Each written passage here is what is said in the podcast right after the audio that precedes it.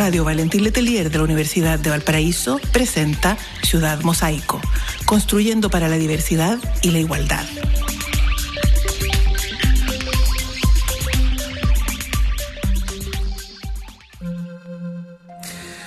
Hola, hola a todas, a todos, a todes. Estamos en un nuevo programa del Ciudad Mosaico, un espejo de la diversidad, un programa de la Dirección de Igualdad y Diversidad de la Universidad de, de Valparaíso, transmitido por la radio Valentín Letelier 97.3 FM. En los controles, Agustín Vázquez. Un saludo, Agustín. Y me acompaña mi compañera de labores, secretaria ejecutiva de la dirección, Patricia Varela. ¿Cómo hola, estás, hola. Pati? Bien, con este día bello. Está bonito el día, Sí, estaba ya bien con olorcito a rico. primavera. Sí, sí, ya. Además que el sábado hay cambio de horario. Sí. Entonces las personas que nos gusta el horario de verano, no así el verano, ya que es diferente. Personas que nos gusta el horario del verano, pero no el calor del verano. Así que eh, estamos bien contentos con esta, con este cambio, cambio horario. Ya.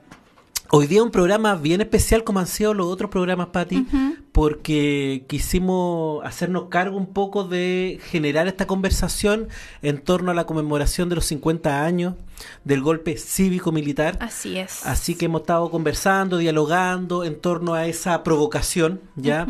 Y sobre todo conversando sobre la memoria, algo tan tan tan importante, sobre todo en momentos actuales donde el negacionismo, ¿ya? Y la y la justificación de algunos actos horrorosos parece que están a la orden del día, ¿no? Así Sí. es.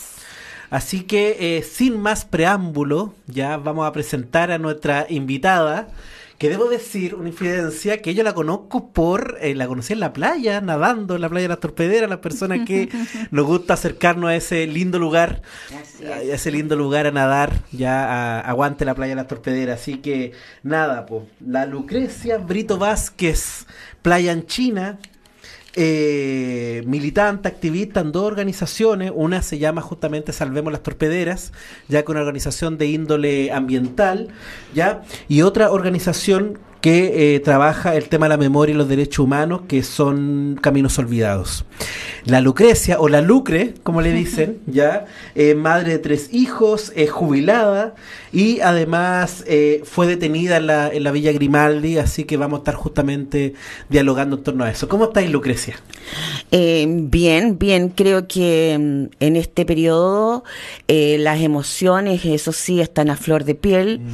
Es normal, eh, el tema de la memoria se hace mucho más fuerte, hay muchas actividades y programas eh, hay- en todos los medios que hablan de aquello, eh, que me parece muy importante no olvidar, no negar.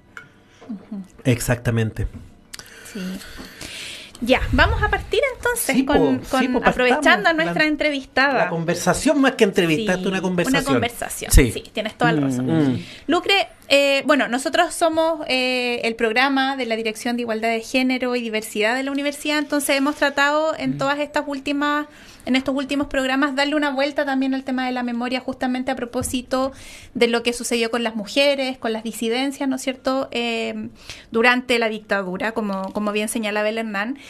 Y en general, hasta no hace mucho tiempo atrás, ¿no es cierto? En general veíamos las imágenes de las mujeres en relación a este, a, este periodo tan lamentable, ¿no es cierto? Principalmente reclamando, ¿no es cierto?, por los detenidos desaparecidos en las organizaciones y no así con tanta relevancia las mujeres que son sobrevivientes, ¿no es cierto?, que vivieron, que son personas que vivieron de manera directa también la represión, el encarcelamiento, la tortura, etcétera. Entonces ahí me gustaría dejarte la palabra para, para que nos cuentes cómo ha sido ese transitar, cómo ha sido quizás el encontrarte con otras mujeres en el activismo, justamente en la organización en la que participas. Em, te dejo la palabra como con respecto a esa reflexión. Mm, Bueno, yo creo que esa reflexión es mundial y viene desde los años 70, eh, efectivamente, donde hay un libro que se llama La femme boniche, la femme potiche, ¿ah? o sea, la, la mujer, digamos, que hace de ama de casa eh, y la mujer que hace como de adorno. Y efectivamente, eh, yo creo que eh, ahí en ese libro que eh, se, conversa justamente que eh, el análisis sobre la mujer está eh, muy a, la saga. Bueno, de hecho, creo que ustedes lo han difundido bastante en el sentido de que todos los estudios científicos, inclusive sobre la mujer misma, a nivel de la antropología, están muy a las sagas porque no existían registros, no existía valor para ellas. Bueno, sin embargo, se ha caminado bastante, eh, bastante tiempo en esto de ir logrando derechos y creo que poco a poco se ha ido visibilizando de que eh, eh, es importante la igualdad de género, es importante que se respete la diversidad y por lo tanto eh, eso ocurre también y atraviesa todas las organizaciones y los partidos políticos, eh, y, en fin, y la resistencia. De hecho, hoy día en la tarde asistiré a una obra en Santiago que se llama eh, María Isabel, en que habla justamente de esta lucha. Y bueno, hoy mierda, mierda para eh, el elenco que donde está mi sobrina Camila González Brito. Eh, quiero contar que, que efectivamente eh, siempre eh, se ha eh, digamos, desde un inicio eh, puesto como en segundo lugar eh, la actividad de la mujer, pero la mujer eh, eh, ha tenido, si bien numéricamente eh, paso a paso, participación y muy importante, no ha sido su eficiencia lo que ha hecho la diferencia, sino la cantidad, porque a veces no tenía la posibilidad de participar en igualdad de libertad como los hombres.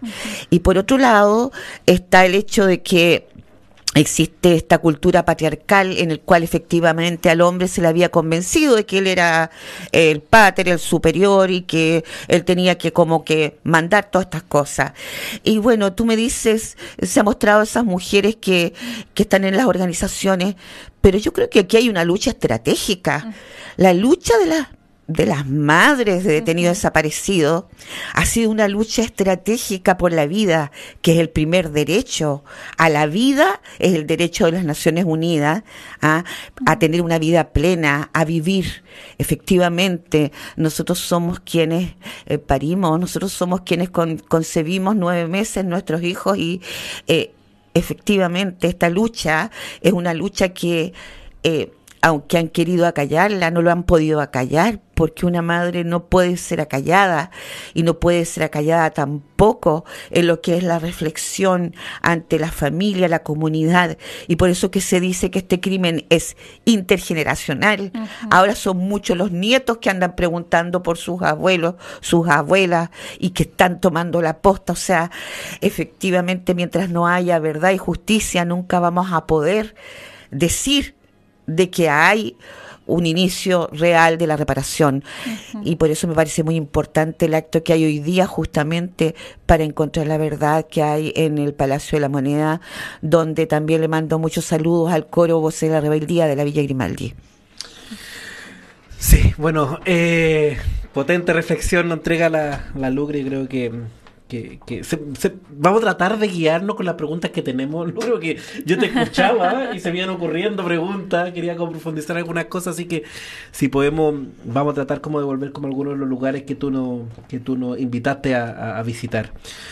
Hablábamos, hablabais bien en torno a, esta instalación de la mujer en un segundo plano, ¿no? Y que tú también nos comentabas que esta cultura patriarcal instala justamente o nos genera prácticas donde la mujer se instala en este, en este segundo plano.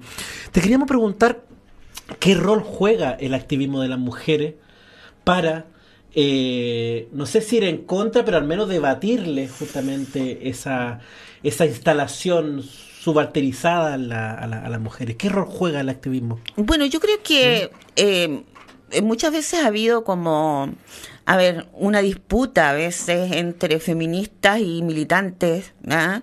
eh, políticas. Y la verdad es que, bueno, ya para alguna persona, mujer, eh, ser militante política era todo un trabajo, trabajo para poder tener los permisos en la casa, hay que imaginarse en la época de los 70, eh, para poder hacer todas las actividades en la calle, para pasar efectivamente en la calle, casi siempre, porque pasábamos ya sea trabajando, eh, haciendo talleres, estudiando, y fuera de eso, eh, bueno, haciendo inclusive guardias en, los lugares que podían ser atacados. Entonces, e, era un activismo permanente el que se vivía en esa época. Y, y, bueno, yo quiero decir honestamente que yo en esa época yo nunca me sentí como en segundo plano. Siempre me sentí como una más, eh, la medida en que estaba haciendo lo mismo que todo el resto de las personas. Y entonces no había diferencia. Digamos, a nivel, a nivel del activismo. Claro, si nos dedicamos a, profundizar en la parte ideológica, podríamos decir que sí, pero bueno, posteriormente cuando viene la represión tampoco hay diferencia. Por ejemplo, eh, me gustaría hablar a cosas concretas. En mi territorio, en Playa Ancha, en el regimiento número 2, de los ocho detenidos desaparecidos que salen de ese regimiento, en dos son mujeres, ¿ah? y les rindo un homenaje a Fabián Enrique Ibarra, Córdoba, Alfredo Gabriel García Vega, a Carlos Ramón Río Seco eh, Espinosa, a Horacio Neftalí Olivares Caravante, pero también a María Isabel Gutiérrez Martínez, que además es una poeta, a Elías Ricardo Villar Quijón, Alfredo Vilches Figueroa, y, bueno, y también eh, decir que eh, eh, también a Sonia Ríos del Tránsito Pacheco. Bueno, todas ellas eran militantes, al igual que los hombres, y allí, digamos, tomaron em, una cantidad de, hombres y mujeres que fueron torturados y torturadas y, fueron también llevados a la Villa Grimaldi en un camión frigorífico y no había diferencia entre hombres y mujeres. Eh, muchas veces, eso sí, hay que decir que es algo que han denunciado cada vez más en las compañeras ha existido lo que es la vejación y la tortura sexual más fuerte hacia las mujeres, pero tampoco implica que eso no existiera hacia los hombres, con una diferencia que justamente por esta estructura patriarcal los hombres no se atreven a decirlo. Exactamente, hay una, hay una, hay un número invisible también de, de ese tipo como de violencia que ha que específicamente a los cuerpos masculinos ha sido más invisible, no sé si invisibilizado a sí mismo, yo creo que ya debe ser muy complejo hablar de la violencia, entonces enfocarnos además en esa en esa arista de la o en esa esfera de la sexualidad, yo creo que complejiza mucho más el tema de la verbalización, ¿no? Mm. Lucre, cuéntanos un poco de tu activismo. Mencionaste, bueno, la organización de la que formas parte, mencionaste también el coro que ahora está, ¿no es cierto?, justamente en la moneda, en estos actos. Eh, cuéntanos cómo fue para ti comenzar el activismo en los temas de memoria, porque es relevante el activismo por la memoria.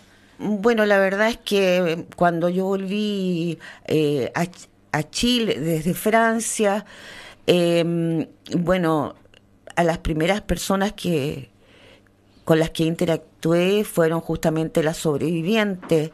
Y en ese momento se estaba en el en pleno rescate de la Villa Grimaldi. Entonces me tocó vivir todo ese rescate de la Villa Grimaldi, ver cómo justamente eh, la CNI, que fue la última que quedó, eh, destruyó ese lugar y lo querían hacer un condominio, eh, justamente ver cómo la comunidad de, de ese lugar, de Peñalolén, más las sobrevivientes, lucharon incansablemente por recuperarlo y luego se instala allí eh, lo que se llama un sitio de memoria un sitio de memoria reconocido, eh, donde eh, se empieza a interactuar con el fin de preservar, de rescatar primero la memoria, luego de preservarla y posteriormente educar eh, a la comunidad que lo desease en estos temas de memoria. además, un sitio abierto a la comunidad, donde está, tiene la posibilidad de presentar sus obras culturales y sociales. Eh, bueno, ahí empieza, y empieza eh, mi motivación fundamental en ese aspecto siempre ha sido la educación, porque es mi profesión, mi profesión de pedagoga ha hecho que eh, creo que em, creo mucho en las personas y en el cambio de las personas a través de las ideas, a través de, digamos, la conciencia de lo que significan los hechos. Em, bueno, ahí se inicia y luego, em, bueno, eh, em, me, tocó ser muchas veces guías de, de, las visitas de Villa Grimaldi. Luego yo trabajaba en un trabajo que no tenía nada que ver con esto, obviamente, de manera remunerada. y eh, trabajaba como profesora, eh, como capacitadora en este caso, y, y bueno, eh, paralelo a eso, eh, siempre estaba ligada a estos temas, estos temas de memoria, a estos temas de, de justicia y y bueno, y, cada vez que yo podía, eh, también eh, trataba de hacer conciencia. Es así como a mis colegas de trabajo los llevé a la Villa Grimaldi a una visita guiada y se habló del tema de la memoria y se rescató la memoria también eh, en, en el lugar donde yo trabajaba, que era la Tesorería General de la República, un lugar que bastante tradicional. sin embargo, se logró hacer y bueno, y posteriormente cuando me vine a Valparaíso alrededor de 10 años, me encontré con que, eh, bueno, el tema no se hablaba. se conocía muy poco, si bien habían, bien habían algunas marcas territoriales, pero el tema en general entre los vecinos era como tabú, y, y, me empezó a preocupar porque en realidad eh, ese territorio de Playa Ancha está lleno de, eh, de patrimonio y justamente de conciencia patrimonial y la gente quiere mucho su terruño y yo me preguntaba por qué. Y esto se me vino a raíz de que nunca me olvidé de la historia que me contó Valquiria Jorquera, en que después de haber sido torturados en el regimiento número 2, habían sido sacados en un camión frigorífico hasta la Villa Grimaldi, así como estaban heridos, torturados, y cómo eso no se hablaba en el barrio me parecía increíble. Y claro, eh, empecé a investigar y me di cuenta que el daño era mucho mayor, que el estadio de Playa Ancha, hoy, estadio Elías Figueroa, pero que la gente es el ex estadio de Playa Ancha, ahí habían pasado 3.000 eh, detenidos, que luego eh, las universidades habían sido copadas y estaba, digamos, cada uno tenía sus mártires, que en la escuela de ciencia estaban las marcas, más de 50 marcas quedan todavía y eran muchas más del fuego cruzado y de las balas que hubo en ese territorio más la historia de, digamos, de, del regimiento y las desapariciones, continuando con el Silva Palma, que era el palacio de, le llamaban irónicamente el Palacio de la Risa, porque es allí donde se torturó y se infligió las más graves violaciones a, a los derechos humanos y bueno, y de qué hablar de las cárceles flotantes, ah, tanto de barcos de la Armada como de barcos eh, particulares. Entonces, una tierra llena de dolor. También ocurrió esto en el 21 de mayo, esto ocurrió en la comisaría y, y, bueno, y también en el cementerio. Lucre, eh, ¿y qué sucede en la actualidad con, con esos lugares? Porque tú no, tú, tú no estás nombrando varios lugares que están como invisibilizados dentro de esta, si uno podría hacer como esta cartografía de lugares de memoria, sobre todo como en la quinta región. Eh, pero ¿qué pasa con esos lugares? Bueno, nosotros eh, empezamos a investigar, em, a tomar, digamos, testimonios. Sí. Tenemos cápsulas que pueden ver en el sitio web. ¿Cuál sitio eh, web? Caminosolvidados.cl. Ya. Y allí, digamos, están ligados a YouTube, pueden ver parte de nuestro trabajo en los cuales una de las formas de difusión son las rutas de la memoria. Eh, rutas de la memoria que, que hemos hecho sin cesar mm, durante el año pasado y, y también eh, continuamos este año. Este año tenemos una el 7 de septiembre a las 11 horas partiendo del estadio. Eh, las rutas duran una hora y media y eh, son rutas de la memoria en que también se presenta siempre un acto artístico en la medida o eh, en que se mueven muchas emociones para quienes no conocen esta historia, digamos, del patrimonio eh, de los derechos humanos. tenemos otra ruta que se llama Bordemar, que presenta solamente sitios de memoria y que va desde Elías Figueroa, Regimiento número 2, Silva Palma, eh, Molo de Abrigo, eh, que ya es una, una ruta para personas más atléticas o hay que ir en vehículo, eh, pero se puede hacer, ¿ah? no hay problema. Y eso, nuestro trabajo ha sido constante, arduo. Eh, hemos participado en, y vamos a participar de lo que son las conmemoraciones con, con las universidades, tanto de la Universidad de Playa Ancha como de la Universidad de Valparaíso. Y, y, bueno, y este sábado el grupo de canto va a rendir un homenaje a, a, nuestros desaparecidos frente al regimiento Maipo a las 11 de la mañana. Les invitamos y ahí vamos a estar cantando por ellos. Si pueden asistir a escuchar el grupo de canto y traen una flor en homenaje, no pedimos nada más. Y luego vamos a ir em, a la quebrada, también a rendir homenaje a cerca de la quebrada de los Lúcumos, a, Lila, Lila, Lila Valdebenito, em, bueno, eh, que es otra desaparecida del territorio. Y eso, eh,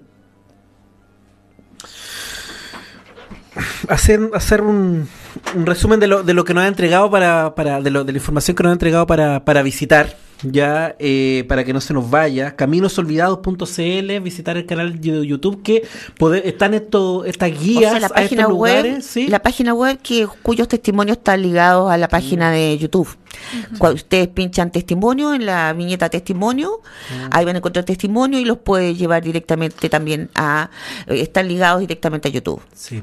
Y qué bueno también visitar esos espacios, al menos virtualmente, para que cuando transitemos, caminemos por esos lugares también podamos hacer ese ejercicio de memoria, porque esas voces, esa historia está presente todavía en esos territorios y creo que es tan, tan digno de honrar eh, al menos con el recuerdo, esos espacios donde hubo lucha, hubo resistencia, no olvidar también toda esta historia de resistencia en Playa Ancha, un estudiante de la UPLA, Marcelo Barro, no olvidar que fue acribillado por la, dictadura militante del Frente Patriótico Manuel Rodríguez, ya, y una historia de resistencia en ese cerro, en esa república independiente, como se le dice a, Playa Ancha. Además, también reforzar la invitación que nos hacía la Lucre este sábado a las 11 de la mañana al frente del regimiento Playa Ancha. Sí, ahí está el ¿Mm? mural el mural justamente de los ocho eh, de Valparaíso, que son los detenidos y detenidas desaparecidas del regimiento Maipo. Este fue construido en el 2018 por los estudiantes, a partir de un proyecto de embajadores de la memoria vinculado al Parque de la Paz por la Paz Villa Grimaldi y la región. Y bueno, y allí eh, también... Eh, eh, Miriam Pérez junto a sus estudiantes eh, decidieron plasmar la memoria a través de este mural. Ellos fueron muy valientes porque dijeron, no, esto no puede quedar al interior del colegio, tiene que estar en las afueras y es así mm. como lo pusieron en el antejardín y eh, eh, saludar a esos estudiantes. Esto queda en la avenida Gran Bretaña y, mm. y, ahí están los rostros de los ocho eh, detenidos y detenidas desaparecidos. Sí, así que este sábado se pueden ir a, acompañar, a visitar y además también es, un, es una posibilidad de, de recordar, de aprender y sobre todo en estos momentos que yo lo decía al comienzo, Lucre, Patti, que mm. se está poniendo en tela de juicio la memoria, se están poniendo en tela de juicio los derechos humanos y se están relativizando. ¿ya? Creo que ahora es cuando tenemos que ser más, más activos a la hora de, de, defender lo, lo, ya ganado y de seguir construyendo justamente en este, en este proceso de, de justicia que todavía, todavía, todavía se, se nos debe como pueblo. ¿Ya? Recordar que estamos en el programa Ciudad Mosaico, un programa de la radio Valentín Letelier, que es parte de la política de igualdad de la Universidad de Valparaíso y de la Dirección de Igualdad y Diversidad, ya que está alojado dentro de una ley que tiene que ver también con la movilización social, con el movimiento feminista, que en este mayo, en esta primavera del 2018, vino a levantar la voz por una por justicia, por algo también que tiene que ver con contributar a los derechos humanos, que tiene que ver con la justicia en las relaciones entre, sobre todo también hacia la inequidad hacia las mujeres, las disidencias o diversidades sexuales. Estamos acá en la radio, radio Valentín Letelier, perdón, en la 97.3%. Nos vamos a una pequeña pausa musical, ¿cierto, Pati? Sí. Nos vemos en unos minutitos más. Nos escuchamos. Nos escuchamos.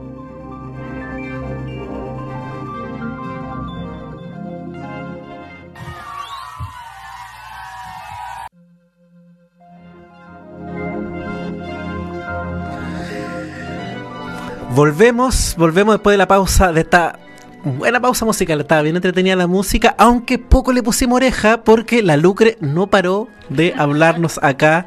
Eh, una conversación que siguió siendo muy interesante como fue este primer bloque. Así que agradecerte también esa energía. La, la, la Patti decía en, el, en la pausa musical cómo se le habían parado los pelos con, con, con los diálogos, con las reflexiones también y con la historia. Mm. Con la historia que, que nos entregaba la, la Lucre. Lucre, eh, este ejercicio de memoria ya casi siempre lo vinculamos con las atrocidades, con la violencia política que, que se ejerció eh, durante la dictadura cívico-militar. Eh, porque también pensamos que es un ejercicio que, que, que se tiene que realizar para que no se repita, ¿no? Pero, pero a veces cometemos esta injusticia con la alegría. Cometemos esta injusticia también con una, con una parte de la memoria que, que es súper importante de, de recordar, de reflotar, porque hubo un sueño, hubo esperanza, ya hay esperanza, hay sueño todavía, pero estamos hablando como este ejercicio de memoria, en relación a este proceso de cambio social, ya en este proceso revolucionario, eh, este proceso que vino a teñir de colores las calles y de- y de esperanza y de y de creer y pensar y construir un mundo, un mundo mejor, un mundo, una, una revolución a la chilena, con empanada y vino tinto, como se le dijo. Te queríamos preguntar en relación a eso, Lucre, ¿cómo, cómo fue para ti? ¿Cómo te sentiste en la Unidad Popular? La verdad es que eh, yo creo que em, los jóvenes éramos inmensamente felices, a pesar de que era un mundo muy pobre. Em, las poblaciones todas con piso de tierra, muchas media agua. No se olviden que había en esa época mucha, también un, una gran, un gran porcentaje de desnutrición, eh, de muerte materna em, en el parto. eh, una serie de, de- flagelos que, eh, bueno, los sueldos eran bajísimos, eh, ¿para qué decir el sueldo de los profesores? Eh, la gente andaba muy pobremente vestida, pueden ver la batalla de Chile, ahí lo ven. Sin embargo, la gente eh, leía mucho, estaba, se creó Kimantú y habían, había lectura para todos.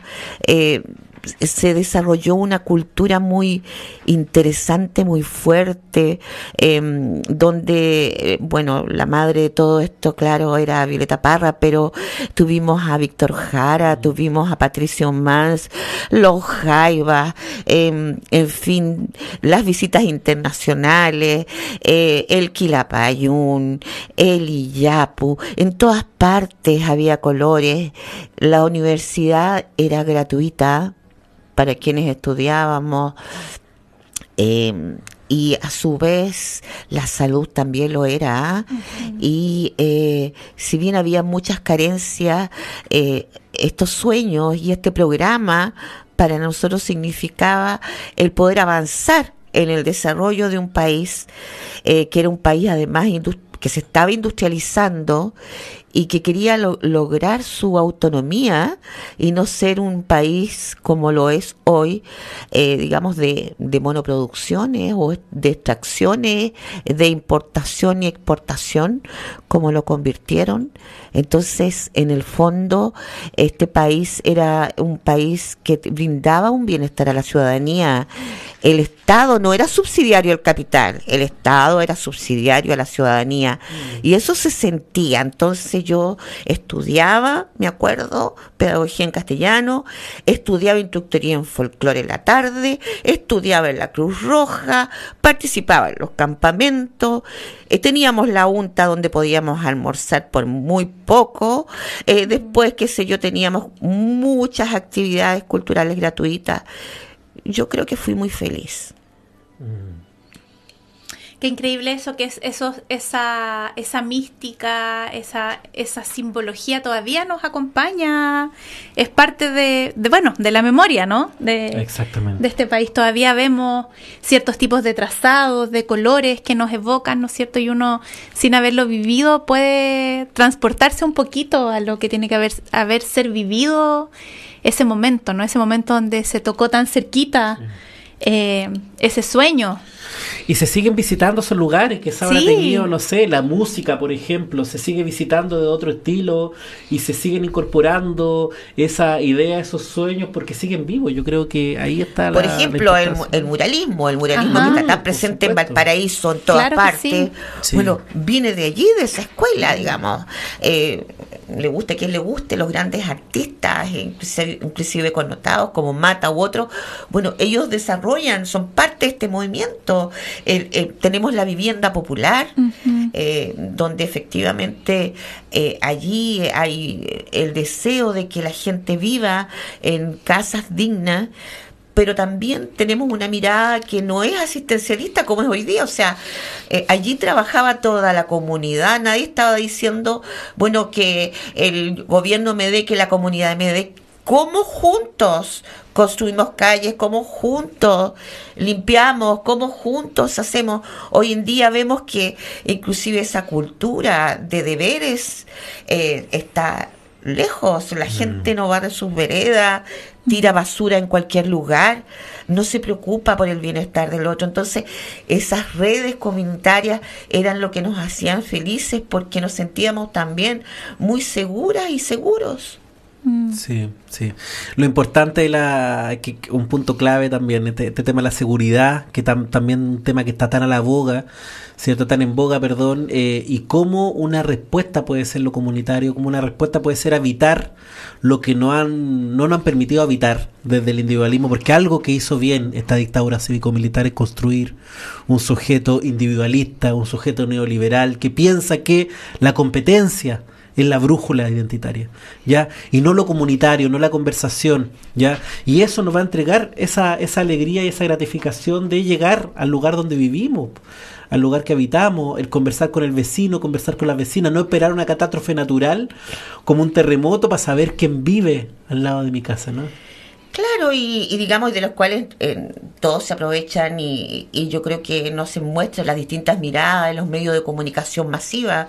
O sea, vemos que eh, la televisión transmite puro miedo, puro terror, pura inseguridad y eso no es la, la realidad de, de, los territorios. Nunca muestra lo que hace, o muy poco, en, en, horario prime muestran lo que hace el resto de la comunidad en otros aspectos, inclusive las universidades. Entonces, a mí me parece que está todo muy, muy distorsionado para justamente seguir, continuar con esta desconfianza, con este separatismo, este segregacionismo mm. y no levantar la mirada y ser felices ante lo que nos puede prodigar este bello país. ¿Qué es lo que necesitan mm. para poder mantener el orden que instalaron, no? Exactamente. Mediante la fuerza, la represión, las armas. Mm. También esa nos han instalado, ¿no? Como esa incapacidad de pensar otro, otros mundos posibles. Tú hablabas recién, ¿no es cierto?, de ese momento. Hoy día estamos en las mismas discusiones, como, pero pareciera imposible pensar, por ejemplo, en otro modelo productivo, en otra forma de relacionarnos con la naturaleza, de pensar nuestra economía como país. Em, también se nos olvida eso y eso quizás es algo también súper importante de rescatar de esta memoria. Sí, y, rescatar también de otras memorias, porque eh, hemos sido injustos inclusive con los pueblos originarios, porque justamente eh, ellos nos plantean eh, un, un, remedio para el problema climático y es no sentirnos dueños de la naturaleza, sino que parte integrante de la naturaleza.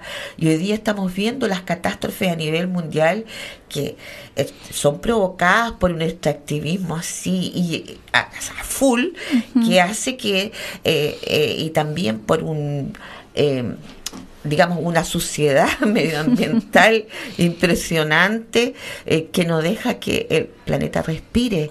Y si no estamos conscientes de eso a nivel macro y a nivel micro, bueno, no nos estamos cuidando, no estamos, no estamos realmente sembrando sueños. Y los sueños eh, tienen que ser estos, tener un mejor país, para no solo para ti, sino que para toda la comunidad y mm. poder eh, estar, digamos, como contentos y tener confianza en los vecinos y preocuparnos del otro. Exactamente, no, me acuerdo quién dice esta frase, ya, así que solamente la voy a decir, no es mía por supuesto, pero alguien la dijo, ya que se nos hace más fácil pensar el fin del mundo que el fin del capitalismo. ¿ya? Hasta las mismas películas somos capaces de, inventar que se va a caer un meteorito y, va a acabar con la humanidad y, no, y nos cuesta mucho más imaginar que este tipo de, sistema económico basado en la competencia, en el individualismo, puede en algún momento terminar. ¿ya? Creo que esa esperanza, esa luces, la memoria también, el rol importante que juega, de pensar además algo tan importante que, que, al menos para mí es la memoria de, de, de pensarnos historizados ya que no estamos generando, no estamos creando la pólvora. ¿Ya? Que muchas de las cosas que estamos haciendo también se fueron, fueron pensadas antes. Lo que tenemos que hacer justamente es recoger esa memoria, esa sabiduría y quizás perfumarla con la actualidad. ¿Ya? Justamente. Ah, mm. Justamente, yo creo que nadie está planteando que se repitan recetas, sino que al contrario, eh, que se mejoren. Yo no digo que mm. eh, todo lo que se hizo no estuvo exento de errores o de problemas, pero la vida es así, eh, pero y el ser humano tiene que reflexionar ante esto y seguir avanzando. Eh, yo creo que eh, hay formas de hacer distintas que debemos adoptar tanto a nivel comunitario como a nivel país y no tener miedo a pensar, no tener miedo a sentir eso. Mm, exactamente. Nos quedan 15 minutos para el programa, eh, para, para finalizar el programa, recordarle a la gente que nos está escuchando que quizás está aprendiendo la radio ahora o está, mm, o no sé lo que estará haciendo, pero eh, recordarle que estamos en el programa Ciudad Mosaico, un programa de la Dirección de Igualdad y Diversidad de la Universidad del Paraíso, ya transmitido por la radio también de la Universidad del Paraíso, Radio Valentín Letelier de la 97.3 FM también nos pueden encontrar en las plataformas virtuales ya para que puedan escuchar este programa que además queda grabado Lucre en las plataformas de Spotify Ah, qué bien. Entonces, pues ahí lo podéis compartir, te lo va a mandar el link para que por WhatsApp se lo comparta a tu, a tu, a tus compañeras, compañeros, activistas, a tus organizaciones. Me gustaría antes, antes de pasar a la pregunta, que reforzáramos la invitación del sábado, Lucre, ya que es súper importante eso. El sábado a las 11 de la mañana en Playa Ancha. Claro, en la Avenida Gran Bretaña, frente al regimiento donde está el mural de los ocho detenidos y detenidas desaparecidas. Y luego eh, los invito también para el día 7 que vamos a hacer un recorrido desde el estadio de Playa Ancha, estadio Elías Figueroa, hasta el Memorial de los Ocho. Y ahí, bueno, se va contando la historia y también hay, hay cultura. Pero este sábado es muy importante porque justamente es un homenaje para los detenidos y las detenidas desaparecidas. Ya, muchas gracias y esperamos que podamos, podamos contar ahí con, la participación de las personas que nos, están escuchando. Lucre, el, este gobierno, ya el gobierno actual del presidente Boric, ha, tomado como una medida igual principal el tema de la conmemoración de estos 50 años. ¿ya? Te queríamos preguntar cuál es tu visión, ya, eh, cuál es tu visión de, de, este proceso, ya, cómo piensas tú justamente que lo está, lo está desarrollando el gobierno actual eh, ¿Y cuáles son también estas tareas como a futuro que tú le pedirías también a, este gobierno? Que como una de sus tareas principales, ojo, tiene el tema de la conmemoración de estos 50 años del golpe cívico-militar. Bueno, a mí me parece fundamental eh, que bueno que el gobierno esté a la cabeza de este de esta conmemoración eh, que le dé la fuerza eh, del Estado en la medida en que cuando se cometen crímenes de lesa humanidad es porque el Estado, con dinero del Estado, con, eh, con funcionarios del Estado, cometió estos crímenes. Por eso se habla de crímenes de lesa humanidad. Y eso no tenemos que olvidarlo, lo que lo diferencia de los otros crímenes entre particulares.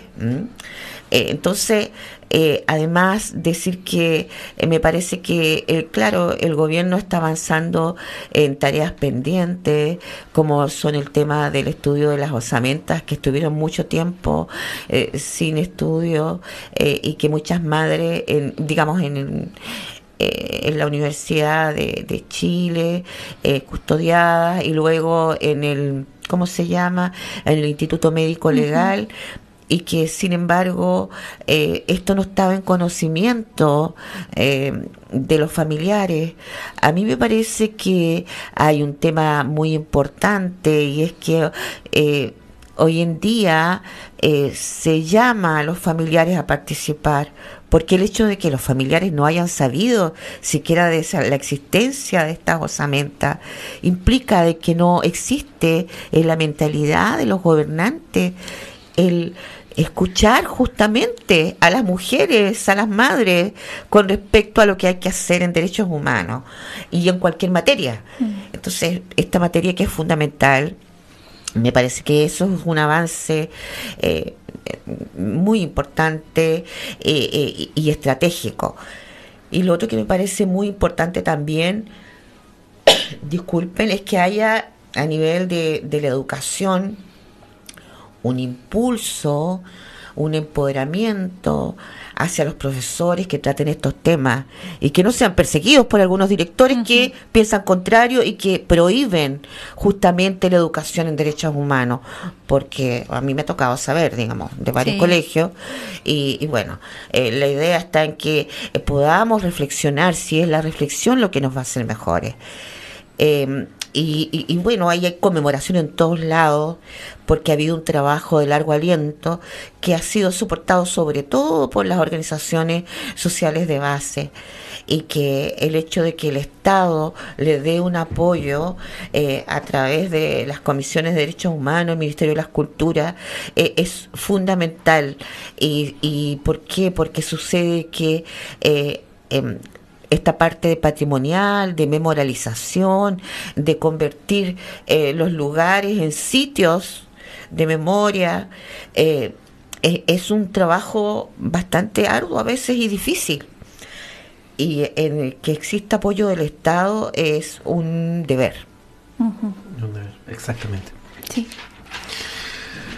Eh, tan, tantas tareas yo creo que tienen, tienen que seguir construyéndose justamente como una más allá de, una voluntad, ¿no? Yo creo que el ejercicio de los derechos, de los derechos humanos tiene que, que, que que salir justamente de una agenda política de un gobierno en particular y tiene que instalarse justamente como una política de Estado. Por ejemplo, trabajar memoria, trabajar derecho humano tiene que estar inserto en nuestra currícula, eh, currícula pedagógica en el colegio y no que dependa de la voluntad, como, como lo que sucede justamente ahora del profe o de la profe que está facilitando como el curso. Yo creo que que es una, es una deuda que debería de seguir, eh, que debería de tener una respuesta ya desde una política pública. Y creo que esa deuda, o, ojalá que en este, en este proceso de gobierno puedan, puedan como empezar a resolverse, no sé. Bueno, ah, claro, está en el, está en el currículum, está en el currículum tratar en historia, por ejemplo, eh, en empezar con el tema, digamos, de los derechos cívicos. Eh, está en educación cívica también. Está eh, se, se, empezó a instalar eh, en historia. Hay capítulos en tanto desde primero medio hasta cuarto medio. Y poco a poco lo que pasa es que hay hay profesores que no tienen la facilidad, por ejemplo, de ir a mostrar un sitio de memoria a sus alumnos o de, de, profundizar mucho más en el tema porque son digamos, sindicados como eh, políticos y no como profesores de historia y esto es absurdo, o sea, es una persecución. Eh, eso quiero decir yo también para ser como bien justa, no que no esté en el currículum, está. Y justamente eh, me, me tocó saberlo porque como estando en la Villa Grimaldi llegaba a muchos, muchos colegios. Y ojo, que casi siempre son colegios particulares los Sí. que llegan. Y, y entonces... eh, el Estado de- debiera desde un principio pedirle a los directores que hubiese una programación, que hubiesen buses y todo para trasladar a los estudiantes a estos lugares, porque creo que inclusive se aprende tanto en el, en el aspecto de los derechos humanos como en el medio ambiental o en el histórico, muchas veces en el terreno. Claro. Y entonces eh, esta práctica eh, debiera también eh, desarrollarse con mucho más fuerza en los colegios públicos porque la idea es cimentar un mejor desarrollo en la educación pública. Sí, sí, sobre todo también para generar la garantía de la no repetición y yo insisto en eso, eh, en lo que, dije desde el comienzo, cómo actualmente se está relativizando el discurso del derecho humano y creo que eso está teniendo también una puerta en los medios de comunicación, esa puerta también que se abre en el, en- mediante la omisión en los procesos como educativos y, y- y creo que tiene que, que al menos trabajarse más allá de una anécdota, porque a veces también, al menos lo que me sucedió a mí siendo estudiante, la UP se trataba como una anécdota, ya como un grupo de gente soñadora que intentó algo que no resultó. ¿ya? Eh, y no específicamente enfocado en lo que se lo que luchó, lo que trató de instalar y también en lo que se logró instalar después en el proceso de la- los procesos más democráticos, los 90 en adelante, ¿no? Sí. Sí. Es que pienso yo que somos, eh, eh, a ver, tenemos contradicciones profundas porque por un lado contamos con la tecnología, con la posibilidad de, de buscar en diversos buscadores, ni siquiera es necesario a veces ir a la biblioteca, Mm. eh, información eh, con respecto a los temas y no lo hacemos y nos dejamos llevar por el, por lo que se dijo en cualquier red social. Y eso no debe ser eh, eh, no puede haber tal su- superficialidad. Eh, y cuando lo vemos esto instalado inclusive en senadores y diputados o sea es terrible porque mm, yo creo que son iletrados.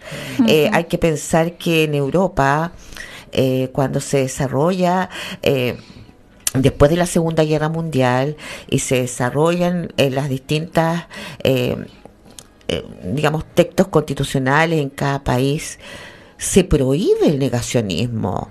Cuando Le Pen quiso en Francia poner en duda los hornos crematorios donde se llevaba a los presos, a los judíos, fue sancionado legalmente, apresado. Entonces, aquí no, aquí cualquier persona pone en duda eh, eh, justamente estos crímenes de humanidad.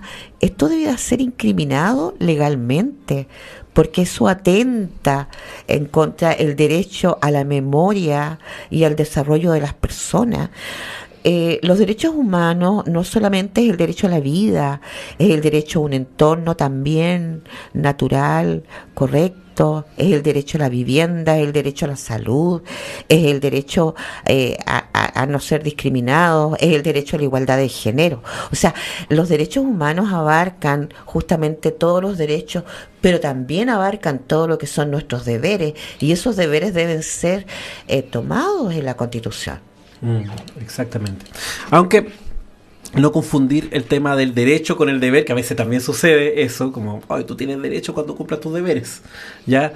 Eh, sino que uno de los deberes principales que debemos, tener lo- lo- lo- los ciudadanos, hacer valer justamente nuestros derechos humanos y que esto no esté en tela de juicio nunca por ningún por, nin- por ninguna autoridad, por ningún lugar donde hayamos nacido, ninguna identidad que queramos habitar, ninguna orientación sexual también. Yo creo que una, es una agenda que tenemos que seguir trabajando y que intentamos también, ojalá desde la Universidad de Valparaíso, desde nuestra dirección, desde la humildad también de nuestro, de nuestro trabajo, tratar de instalar esta conversación. No, porque tampoco podemos entenderlo como un adiestramiento canino de usted tiene que hacer esto, sino que tenemos, tenemos que lograr corporizarlo, ¿ya? Tenemos que lograr entenderlo y observarnos como sujetos, sujetas de derecho, que creo que es una tarea importantísima que nos va a entregar la dignidad suficiente para pensar que esos cambios no fue, o esos procesos no fueron una anécdota, no fue algo que hizo un montón de gente hippie, comillas, hippie, no, sino que fue justamente algo que necesitamos para vivir bien, para vivir mejor. Mm. Claro, yo creo que es importante, por ejemplo, ir a ver la película Punto de Encuentro que se va a dar en distintas mm. universidades. Eh, eh, creo que es importante ir a los congresos de derechos humanos que son abiertos al público. Es importante también que en el currículum eh, de todo el mundo esté el tema de los derechos humanos, no solamente en los colegios. Es fundamental mm. que nos podamos mirar a los ojos y que no sigamos perpetuando además eh, esto con las nuevas generaciones, eh, porque obviamente ellos no fueron los responsables, los responsables que muchos de ellos andan sueltos y que ni y que hasta, por ejemplo, este señor que se mató porque lo iban a tomar preso eh, por la muerte de Víctor Jara, bueno, han sido cobardes y han sido incapaces de asumir su responsabilidad. Qué importante, quiero quedarme solo en esto, la mm. importancia, ¿no? De educarnos de todo esto que señalaba la Lucre de que los derechos humanos son vivienda, salud, el tener una alimentación digna, la igualdad entre hombres y mujeres, el derecho a la cultura, el derecho al arte, porque aquí en este país, ¿no es cierto? Lamentablemente, bueno, tiene que ver con nuestra historia también, pareciera que cuando hablamos de derechos humanos solo hablamos, ¿no es cierto?, de lo que ocurrió en la dictadura cívico-militar, pero los derechos humanos es mucho más que eso, y tenemos que salir, lograr salir de esa caricatura donde los derechos humanos es esta cosa que reivindican los comunistas, ¿no? Que lo decíamos mm. también, eh, entre comillas, muy entrecomillado, pero uno de inmediato aparece una reivindicación de derechos y de inmediato, ¿no es cierto?, se tilda de ideologizado, de político, etcétera, con un montón de eh, epítetos, ¿no es cierto?, que alimentan esa caricatura y nos cuesta ver que los derechos humanos es algo de nuestra vida cotidiana, que está presente en todas las necesidades que enfrentamos como seres humanos y que tiene que ver con todo lo que debiéramos, ¿no es cierto?, poder tener, ejercer para tener una vida digna. Efectivamente. Sí. Estamos llegando al fin ya de nuestro programa. Eh, hoy nos acompañó la Lucrecia Brito Vázquez, ya playa en China, cuando, cuando le, preguntamos cómo te presentamos, nos dio su nombre y segundo lugar, Playa en China. ¿ya? Es parte activista militante de Salvemos las Torpederas, una organización ambiental y además Caminos Olvidados, que también eh, invitamos a todas las personas a visitar su página web, caminosolvidados.cl, donde pueden encontrar las rutas de la memoria, específicamente esta ruta de la memoria que hoy día nos compartió eh, la Lucre, que eh, están instalada en, en Playa Ancha. ¿Ya? Em, es madre tres hijos, jubilada y además fue detenida en la Villa Grimaldi, donde además tuvo en estos procesos recorrido de trabajo memoria histórica en ese lugar. Lucrecia, te agradecemos eh, la conversación, te agradecemos la posibilidad también que nos entrega mediante esa conversación de saber, de conocer y también eh, de extender esa invitación a la gente que nos escuchó el día de hoy, que quizá nos van a escuchar después en la plataforma donde pueden reproducir este programa en formato podcast. Agradecer a mi compañera Labores, Patricia Varela, secretaria ejecutiva de la dirección, ya, y a toda la gente que nos acompañó en este Ciudad Mosaico, un espejo de la diversidad, un programa la Dirección de Igualdad y Diversidad de la Universidad de Valparaíso, transmitido por la radio Valentín Letelier. Muchas gracias a ustedes por la invitación y esperar que efectivamente esto abra la reflexión eh, de aquí en adelante eh, con esta temática tan importante que son los derechos esenciales de la humanidad. Muchas gracias, Lucre. Adiós a todos, todas, todos. Hasta la próxima. Nos escuchamos, nos escuchamos. Chao, chao. chao, chao.